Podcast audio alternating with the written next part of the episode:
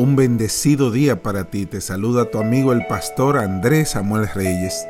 Cuenta la historia que un relojito que acababa de ser terminado por el relojero fue puesto en una repisa en la bodega junto a dos relojes mayores que estaban muy ocupados marcando los segundos con su tic-tac. Bien, dijo uno de los relojes al recién llegado, de modo que te has iniciado en este trabajo.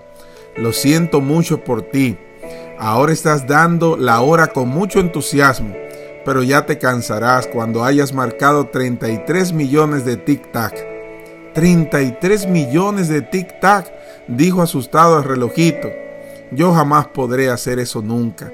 E inmediatamente se detuvo desesperado. No seas necio, le dijo el otro reloj en ese momento. ¿Por qué prestas oídos a tales palabras? La cosa no es así. Lo único que tienes que hacer es dar un tic-tac en este momento. Eso es fácil, ¿verdad? Enseguida das otro y lo que es tan fácil como el anterior, así lo harás sucesivamente. Ah, y eso es todo, gritó el relojito. Se hace fácilmente. Así que voy. Y comenzó de nuevo con entusiasmo a hacer un tic-tac a la vez, sin pensar en los meses ni en los millones que había mencionado el primer reloj. Al final del año había hecho 33 millones de vibraciones sin darse cuenta de ello. Así somos los seres humanos. Muchas veces no vivimos el momento que nos corresponde y estamos pensando en el año completo. En la oración del Padre nuestro se pide por el día, danos hoy nuestro pan de cada día. Basta al día su propio afán, dice la palabra de Dios y la promesa no se ha agotado en cuatro mil años. Como tus días será tu fortaleza.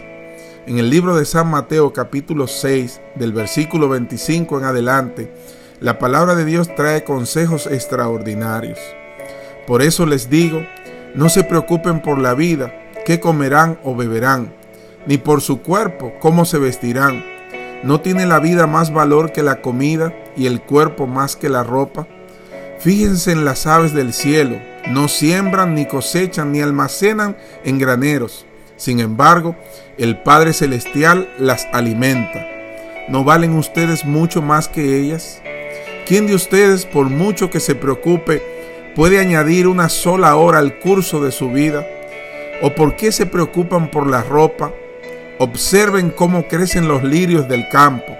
No trabajan ni hilan sin embargo, les digo que ni siquiera Salomón, con todo su esplendor, se vestía como uno de ellos. Si así viste Dios a la hierba que hoy está en el campo y mañana es arrojada al horno, ¿no hará mucho más por ustedes gente de poca fe? Así que no se preocupen diciendo, ¿qué comeremos? ¿O qué beberemos? ¿O con qué nos vestiremos? Los paganos andan tras todas estas cosas pero el Padre Celestial sabe lo que ustedes necesitan. Más bien, busquen primeramente el reino de Dios y su justicia, y todas estas cosas les serán añadidas. Por lo tanto, no se angustien por el mañana, el cual tendrá sus propios afanes. Cada día tiene ya sus problemas. Preocúpate por el día de hoy buscar a Dios el día de hoy, ponerle tu vida en sus manos y caminar junto a Él. Y hoy te digo, Jehová está contigo como un poderoso gigante. Jeremías 20:11. Y en sus manos hoy tendrás un día victorioso.